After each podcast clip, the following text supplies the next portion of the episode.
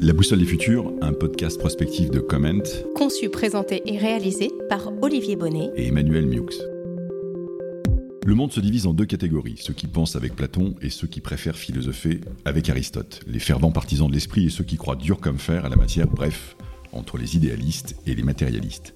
Comme les idées donnent aussi matière à penser, c'est à elles que nous nous intéressons aujourd'hui. D'où viennent donc les idées qui transforment le monde? Comment naissent-elles? Et comment nous semble-t-elle soudain s'emparer de la planète entière après avoir été portées par des précurseurs qui passèrent souvent d'abord pour des illuminés? C'est ainsi que la force originelle subversive du christianisme s'est imposée en Occident à l'ordre établi avant de s'identifier à lui et de se trouver défié à son tour par de nouveaux courants religieux. De même, Longtemps cantonnés à des cercles restreints, les spiritualités orientales semblent aujourd'hui gagner des foules d'adeptes toujours plus larges à travers des pratiques comme la méditation ou le yoga qui s'efforcent de réconcilier le corps et l'esprit, l'individu et l'univers. Il en va également ainsi de la succession des doctrines politiques, des courants artistiques, des modes vestimentaires et alimentaires, dont Barthes avait fait l'une des matières premières de ses mythologies.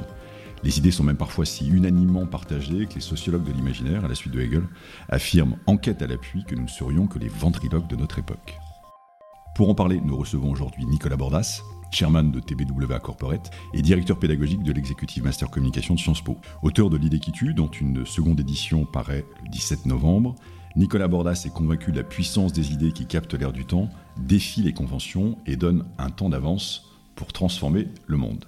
Bonjour Nicolas Bordas. Bonjour. Dans son éloge de l'inattendu, Philippe Gabillier a évoqué plusieurs attitudes types à l'égard du futur. Il y a euh, l'autruche qui préfère ignorer ce qui se passe, le pompier qui réagit dans l'urgence, le joueur qui parie, l'assureur qui se protège, la sentinelle qui prend de la hauteur ou l'explorateur qui part hardiment à la rencontre du futur. Dans quel profil vous vous reconnaissez? Alors face aux incertitudes, on a tendance à adopter un peu tous ces profils, euh, chacun à leur tour, euh, mais je me reconnaîtrais euh, un peu à mi-chemin euh, entre, entre les deux derniers, euh, c'est-à-dire la, sentinelle et l'explorateur, je me définirais plus euh, comme un profil d'éclaireur. Parce qu'au fond, je pense que l'enjeu principal qui est le nôtre, et c'est aussi mon métier en tant que conseil, c'est d'éclairer euh, le, terrain de jeu, c'est d'éclairer euh, le champ, le champ politique, le champ euh, culturel, mais bien sûr le, champ économique, pour permettre dans ce monde très incertain de trouver sa voie, ou en tout cas de définir la voie qui, aide à transformer ce monde. moi j'aime beaucoup Philippe Gabillet, il avait écrit un, premier livre il y a une dizaine d'années qui s'appelait Éloge de l'optimisme, et qui, je crois que c'était en 2010, moi j'avais sorti, sans vouloir dire que j'étais là avant lui, hein, mais j'avais sorti en 2007 un article dans Le Monde sur l'importance dans, ces temps euh, complexes, avec la montée des enjeux environnementaux, euh, d'un optimisme de volonté. Euh, et, là, je trouve que de nouveau, Philippe Gabillet a, raison d'essayer de, tuer cette peur intrinsèque de l'inattendu, parce que le moins qu'on puisse dire, c'est que le monde est incertain et qu'il vaut mieux être, prêt, être prêt à tout. Et je ferai, je ferai référence en fait à, Jean-Pierre Dupuis et son catastrophisme éclairé. et donc, je pense que cette notion d'être éclairé, de, de, monde éclairé, est, est devenu euh, fondamentale. Et d'ailleurs, les idées sont des idées euh, qui éclairent. Euh, d'ailleurs, on parle d'idées lumineuses. Quand une idée est géniale, on dit une idée est lumineuse. Et donc, la force d'une idée lumineuse, c'est pas juste d'éclairer, mais c'est de guider. En fait, c'est un peu comme l'étoile polaire qui vous guide. Donc, elle vous éclaire un peu, pas tant que ça, mais elle vous guide beaucoup, c'est-à-dire elle vous donne la direction. Et donc je fais partie de ces idéalistes, assez matérialistes quand même, c'est mon côté auvergnat, mais ces idéalistes qui pensent que les idées sont là pour éclairer le monde et pour donner des directions qui permettent à chacun d'avancer. Donc il y, a une puissance performatif du langage. C'est à la fois euh, une direction et le début d'une action. Voilà, donc, euh, donc on, pourrait vraiment, euh, d'ailleurs on, parle souvent de, communication de plus en plus, parce qu'on on travaille à la fois sur les raisons d'être des entreprises qui doivent être des raisons d'agir, et, donc opposer l'idée d'une certaine manière à la réalité, n'est pas pertinent. Euh, en tout cas, pas dans le monde euh, économique dans lequel on vit aujourd'hui. L'idée est au service de, la transformation. Les idées sont transformatives et donc elles, transforment la réalité. Et en fait, on ne se rend pas compte à quel point les idées sont importantes dans nos vies. On oublie, c'est ça qui est incroyable, et c'est aussi pour ça que j'ai écrit un bouquin là-dessus, on oublie à quel point tout est guidé par nos idées. C'est-à-dire que nos actes d'achat sont liés à l'idée qu'on se fait du produit, euh, nos votes sont liés à l'idée qu'on se fait de la, personne pour qui on vote ou de son programme. C'est-à-dire qu'on a tendance à, croire qu'on sait, euh, alors qu'on euh, est en fait totalement manipulé par ces idées. Et donc le sujet de mon livre, c'est comment ne pas se laisser manipuler par les mauvaises idées ou les idées des autres et, comment comprendre les idées qui nous, qui nous guident et qui nous animent. On sépare souvent la, communication qui est très associée à, l'immédiat et, la prospective qui relèverait quant à elle du, temps long. Alors, en même temps, ces deux disciplines semblent intimement liées à vos yeux. Vous avez écrit euh, récemment que la formulation créative d'une idée est d'autant plus efficace qu'elle ouvre une plus grande part de futur. Alors, comment communication et prospective se marient-elles à vos yeux? Et qu'entendez-vous aussi plus précisément par une plus grande part de futur? Alors il y a une double valeur de la communication. Euh, en fait, il y a une valeur immédiate et une valeur euh, différée. La valeur, alors si je prends la communication commerciale par exemple, enfin il y a plein d'autres formes de communication qui ne sont pas commerciales, mais si je prends la communication commerciale, la valeur immédiate c'est je crée le désir d'acheter tout de suite. Mais la valeur différée c'est la valeur de marque que je crée pour des gens qui ne vont peut-être pas acheter tout de suite, mais qui vont peut-être acheter dans 5 ans, 10 ans, 15 ans, 20 ans. Mais c'est vrai de toute idée. Au fond, euh, communiquer, c'est produire une information avec une intention. Et donc, toute idée, par essence, euh, est transformatrice au nom de cette intention. Et donc elle peut être un petit peu transformatrice, c'est euh, la dimension incrémentale de la transformation, ou très transformatrice, qu'on appelle la disruption, euh, qui ouvre une plus grande part de futur parce qu'elle ouvre un champ qu'on ne voyait pas avant. Si je veux être très concret, bon, un de nos grands clients mondiaux, euh, tout le monde le sait, c'est Apple. Euh, lancement du Macintosh euh, en 84 n'apprenait pas à devenir une machine. Apple a inventé Macintosh ou 97 Think avec le retour de Steve Jobs au moment où Apple était, était moribond. En fait, l'idée d'Apple Think Different a permis d'ouvrir une plus grande part de futur à Apple et de le faire entrer dans des univers dans lesquels il n'était pas auparavant. Mais c'est vrai toute marque. Le travail fait sur Danone dans les années 90, à l'époque on pensait que l'alimentation c'était que le goût cette petite idée toute simple qui est si notre alimentation était notre première médecine, qui a conduit à la création de l'Institut Danone pour la santé hein, et au positionnement de tout le groupe Danone qui s'est mis à vendre des produits pas bons pour la santé, genre les bières, etc. Euh, eh bien, ça a complètement transformé l'entreprise euh, dans, la durée. Donc en fait, euh, le, court terme ne s'oppose pas au long terme, à condition qu'on ait une vision long terme et qu'on s'inscrive dans une logique stratégique, ce qui est tout l'enjeu. Parce que la communication purement tactique, au fond, elle ne marche qu'à moitié.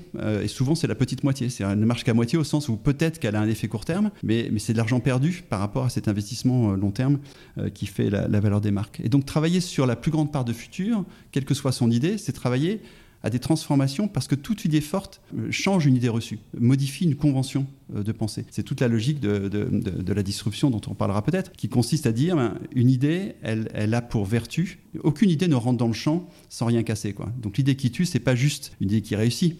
L'idée qui tue, c'est une idée qui tue une idée reçue préalable. Et donc ce changement-là, permet de travailler dans ce qu'on appelle, les anglo-saxons appellent ça une catégorie of one, une catégorie il n'y a que moi. On peut dire qu'Apple est dans sa propre catégorie. On ne voit pas vraiment qui sont les concurrents. Évidemment, il a des concurrents sur certains de, ses produits, mais il, avance euh, dans son océan bleu, pour reprendre cette référence-là, en laissant les autres marques dans l'océan rouge. Donc une idée forte pour une marque donne une plus grande part de futur, mais une idée forte en politique donne une plus grande part de futur, une idée forte en religion donne une plus grande part de futur, une idée forte d'un point de vue culturel ou sociologique donne une plus grande part de futur. Ce qui veut dire aussi qu'elle est souvent liée à une dimension, euh, on va dire, intrinsèquement euh, rebelle. C'est vrai d'ailleurs, ça a souvent été noté sur l'émergence de, finalement du numérique euh, dans les années 70 autour de, Palo Alto. Vous parliez d'Apple tout à l'heure, on est vraiment au cœur de ce, de ce creuset-là. il y a une dimension fondamentalement subversive et rebelle. Exactement. En fait, une idée par essence est subversive. C'est-à-dire qu'elle met, en, met en évidence, elle fait passer ce qui était dessous dessus, hein, c'est ça la, subversion, elle met en évidence quelque chose qu'on ne voyait pas de cette manière-là auparavant et qui du coup ouvre un champ nouveau pour non seulement communiquer mais pour agir. Alors, vous aviez euh, ajouté dans votre propos, je vous cite, l'idée disruptive est celle qui provoque la remise en cause d'un existant, on vient d'en parler, tout en ouvrant un nouveau champ des possibles. La disruption n'est-elle pas devenue aujourd'hui une sorte de nouvelle convention Et même si on suit les analyses de, gens comme Bernard Stiegler ou Peter Sodertich, une idée potentiellement assez folle euh, visant finalement à tout remettre en cause tout le temps, comme si l'humanité pouvait vivre dans cet état de révolution permanente.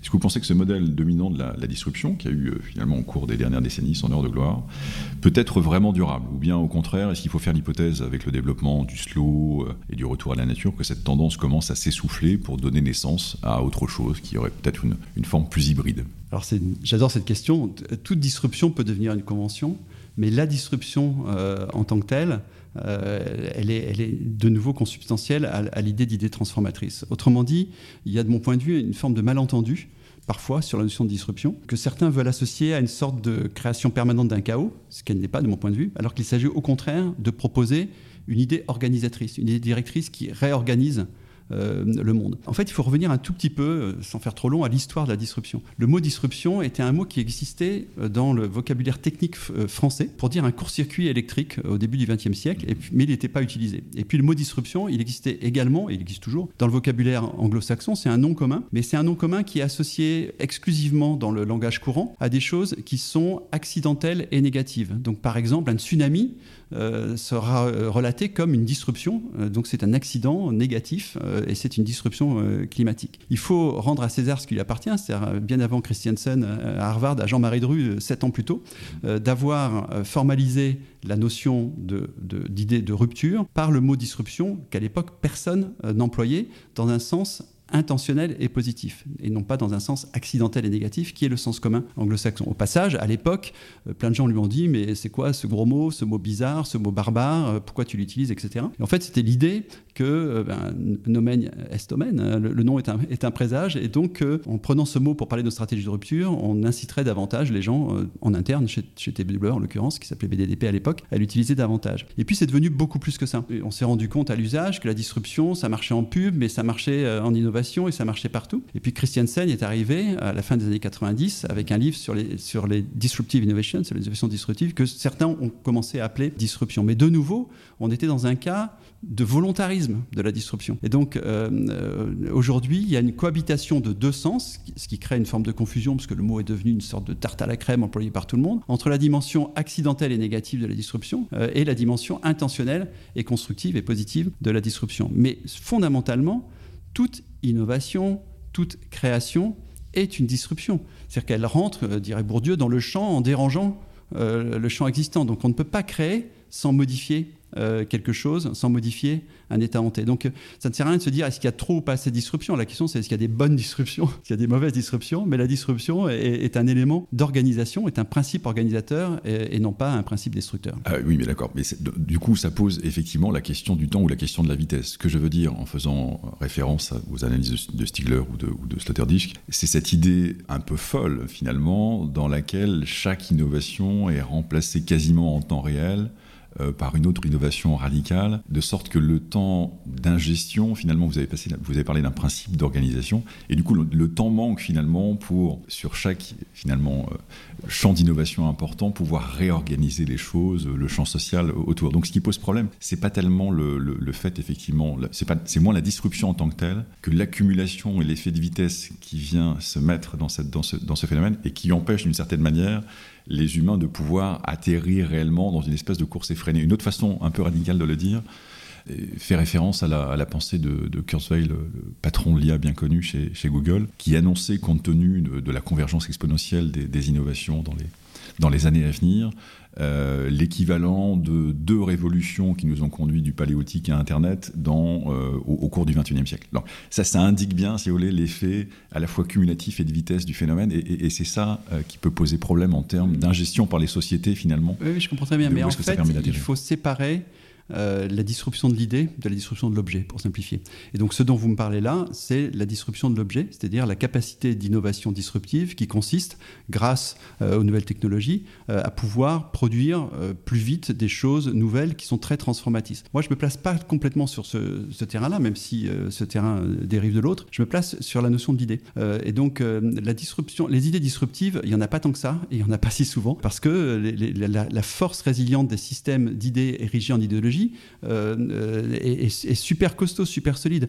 Donc en fait, des vraies idées transformatrices, des vraies idées disruptives, euh, il, y en a, il y en a très peu. Donc on n'est pas du tout euh, dans cette temporalité qui est celle de, l'animation du champ de, de l'innovation disruptive. Donc je pense qu'il faut évidemment clarifier de ce dont on parle. On ne parle pas de la disruption négative, on parle de la disruption intentionnelle. On parle pas enfin, je ne parle pas spécialement personnellement de la disruption des objets, je parle de la disruption des idées. Et je dis qu'il n'y a pas de créativité sans rupture, il n'y a pas de créativité sans remise en cause d'un existant, il n'y a pas d'idée possible sans une pensée qui certes doit être visionnaire, mais qui en même temps est transformatrice de quelque chose d'existant.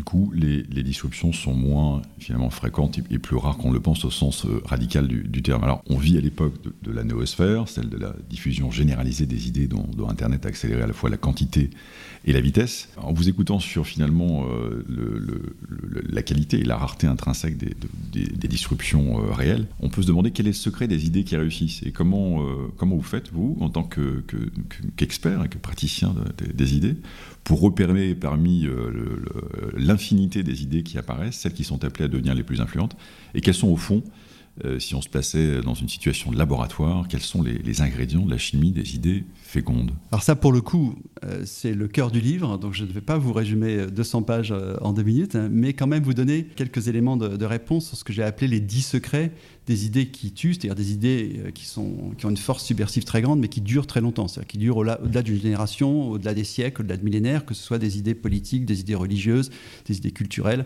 ou bien sûr des, idées économiques, des idées business.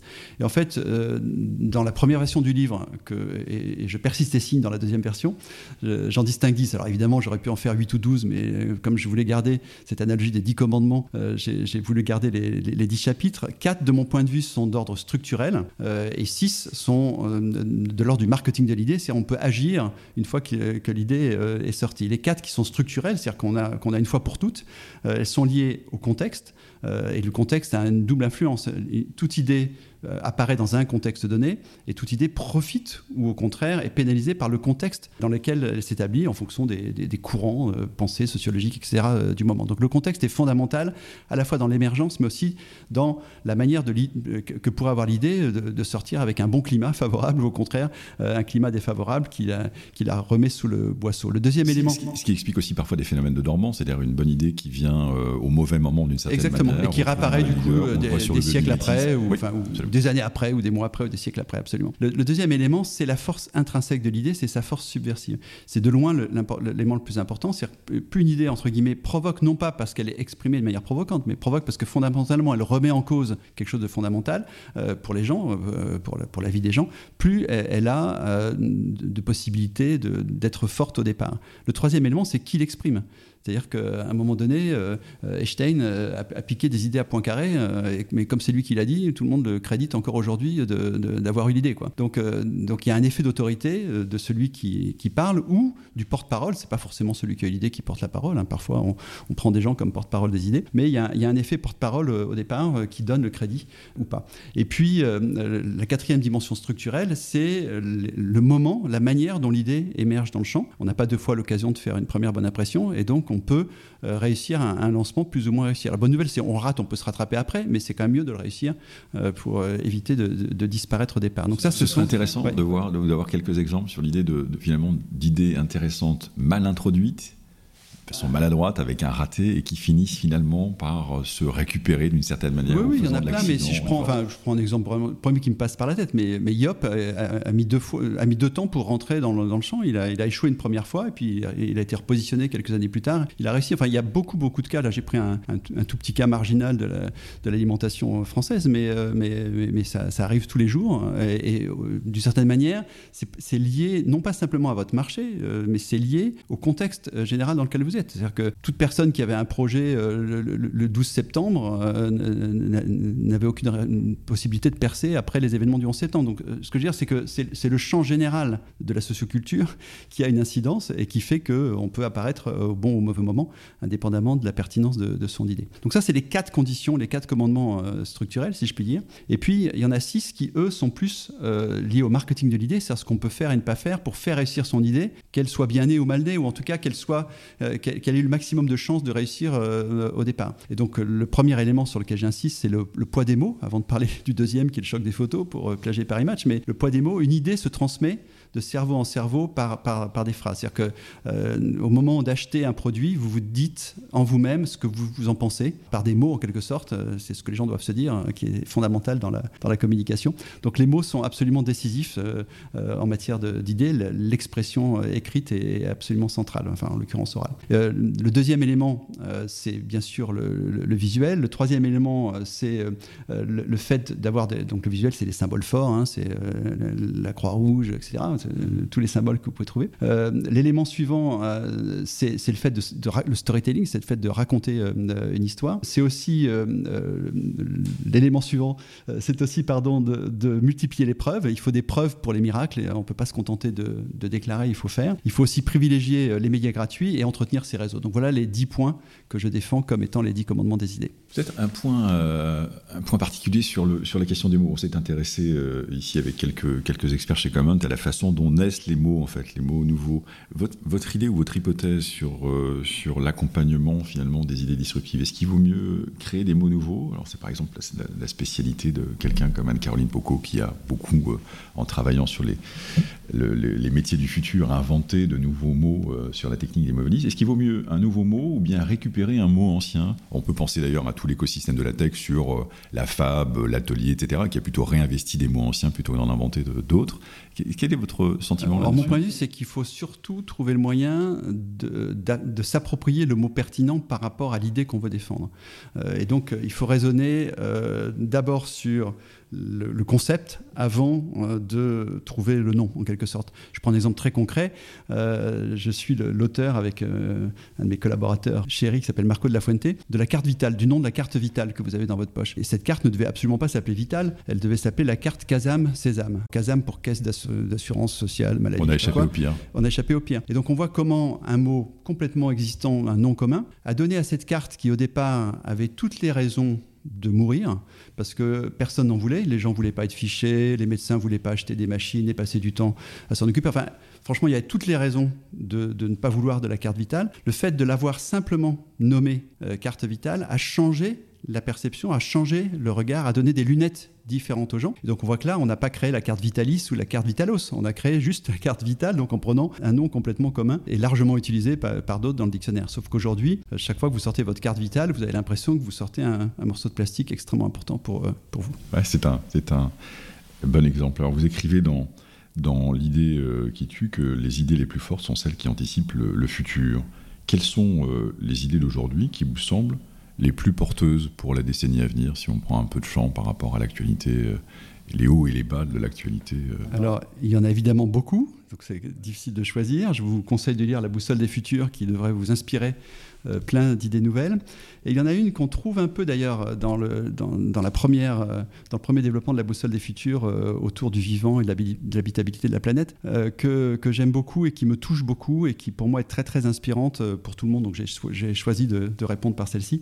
pour moi, l'idée la plus disruptive, la plus inspirante, c'est une idée formulée très récemment, justement dans un mot nouveau cette fois-ci. Donc on est dans le cas de l'intérêt de créer un mot nouveau, par François Tadei, qui est ce chercheur en génétique moléculaire spécialisé sciences de l'éducation, de la société apprenante, qui dirige ce qui s'appelait le CRI, qui s'appelle maintenant le Learning Planet Institute, et je le dis, qui a eu la gentillesse de faire la préface de, mon livre, euh, c'est dit. Il développe la thèse dans, son, dans la version anglaise de son livre qui sort en ce moment, donc je, vous le recommande, et, et qui s'appelle Learning Planétisme Manifesto, la thèse du planétisme. Et c'est quoi le planétisme? C'est en fait, c'est très différent du citizen. On pourrait dire un citoyen planétaire est un planétisme. Non, euh, du point de vue de François Tadei, en fait, le planétisme s'oppose au citizen. La citoyenneté, donc, euh, je ne sais pas comment le dire euh, en français, les planétoyens sont autre chose que des citoyens, pour le dire en version française, mais je trouve que c'est plus joli en anglais. Et donc, pourquoi? Parce qu'en fait, la cité a été construite contre. Elle a été construite pour se protéger,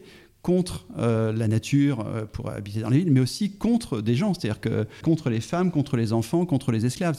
Donc, la, cité, la citoyenneté repose sur un système fermé. Et au moment des Lumières, la réaffirmation euh, de la cité a été, ben, c'est la cité des hommes, seuls les hommes au sens masculin, seuls les hommes des mâles, euh, double sens, euh, seuls, seuls les mâles, seul le mâle vote en quelque sorte. Et donc la thèse que défend François Tadi, c'est qu'aujourd'hui, alors évidemment son organisation s'appelle Learning Planet, donc on comprend pourquoi il en arrive là, mais aujourd'hui l'enjeu c'est un nouvel operating system en quelque sorte qui repose sur l'habitabilité de la planète et qui fait que on intègre de manière ultra inclusive la nature d'une part, euh, les animaux euh, aussi, euh, la biodiversité, et les gens au sens de tous les gens, en excluant personne. Ce qui est le vrai enjeu du réchauffement climatique et des futures migrations. C'est-à-dire comment est-ce qu'on n'exclut personne, y compris ceux qui sont entre, entre deux pays. Et donc il, il va, cette idée, cette méta-idée en quelque sorte du planétisme qui s'oppose au citizenship a, des conséquences en cascade, d'un point de vue politique, d'un point de vue économique, d'un point de vue culturel. Donc de mon point de vue, c'est une des idées les, les, plus inspirantes. Et c'est aussi inspirant parce que, au fond, le vrai problème qu'on a, c'est qu'il n'y a pas de gouvernance mondiale, on le sait bien. Et, et, moi, c'est un, un, sujet qui m'a touché beaucoup parce que j'ai eu l'occasion de travailler avec Stéphane Essel à l'époque où il était vivant et Michel Rocard aussi sur, dans un think tank qui travaillait sur, qui s'appelait le Collegium International, qui travaillait sur les sujets de gouvernance mondiale, qui voulait faire voter un statut d'interdépendance entre les pays. Et on voit que le monde se rétracte complètement. Le monde est à fond dans, cette logique nationaliste. Donc c'est un énorme paradoxe. Au moment où on a le plus besoin de jouer collectif pour la planète, on n'a jamais autant euh, jouer individuel. On n'a jamais été autant dans le repli euh, nationaliste, le retour euh, des, frontières, à tout point de vue, frontières politiques, frontières économiques. Et donc, mon hypothèse, c'est que ce qui n'arrive pas à passer par le haut, doit nécessairement passer par le bas.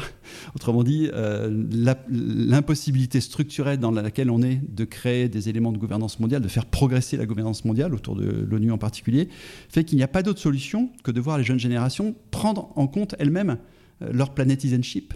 Euh, et donc euh, créer un, sentiment, et c'est ce que fait Greta en stimulant les manifestations de, de, jeunes le, vendredi, c'est en, stimulant ce sentiment d'appartenance planétaire qui est pour moi l'enjeu majeur si on veut accélérer la lutte contre le réchauffement climatique. Alors on est au cœur du, sujet écologique. Et au fond, si on prend un peu de recul sur quelques années par rapport à l'actualité, on a l'impression que la, domination de la thèse de l'effondrement des dernières années, développée notamment par, euh, par Pablo Servigne et ses co-auteurs euh, Gauthier Chapelle et, Raphaël Stevens, est en train de le céder petit à petit une approche plus positive. Alors, contrairement à l'hypothèse du, principe responsabilité de, de Jonas, on peut dire que la peur paralyse et c'est le progrès qui, immobilise. Est-ce que vous pensez sur ce sujet que nous vivons un tournant idéologique euh, vers des approches plus positives visant à mieux combiner croissance et écologie à travers un, un nouveau modèle de, prospérité. L'expression a été euh, amplement reprise par, euh, par Bruno Latour.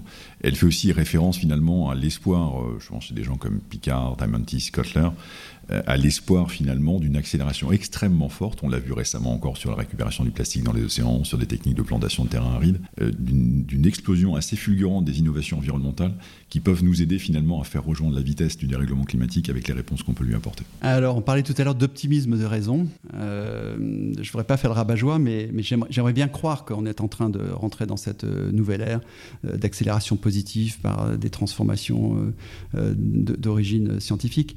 Mais les indicateurs sont plus que contrastés. C'est-à-dire que euh, malheureusement, la prise de conscience réelle euh, du réchauffement climatique ne conduit pas à la mise en place opérationnelle euh, d'un plan efficace. Euh, les Green Deal en Europe aujourd'hui, ah, euh, aux États-Unis, voire en Chine aussi. C'est là, là, on revient entre l'intention et l'action, entre, entre les mots et la, et la réalité. C'est-à-dire qu'on ne fait pas, on ne vide pas la baignoire du carbone, on ne la vide pas. elle continue de progresser. On, sait qu'il faut la vider, mais, mais on ne la vide pas. Donc notre capacité collective à construire ce futur désirable, aujourd'hui, n'est pas prouvée. Néanmoins, évidemment, je ne peux que m'associer à toutes celles et ceux qui, qui veulent la faire progresser euh, plus vite euh, et, par tous les moyens. Mais, c'est vrai que les moyens institutionnels dans lesquels euh, par lesquels on agit aujourd'hui montrent, montrent beaucoup leurs limites. Et puis on a tendance, si je reviens au monde des idées, à se contenter de peu, j'allais dire, à se contenter, et, c'est là où je, je nous renverrai tous à la pensée complexe d'Edgar Morin, on a, tendance à penser simpliste, c'est-à-dire qu'on a tendance à dire, ah ben donc, puisqu'on s'en sort pas, sobriété générale.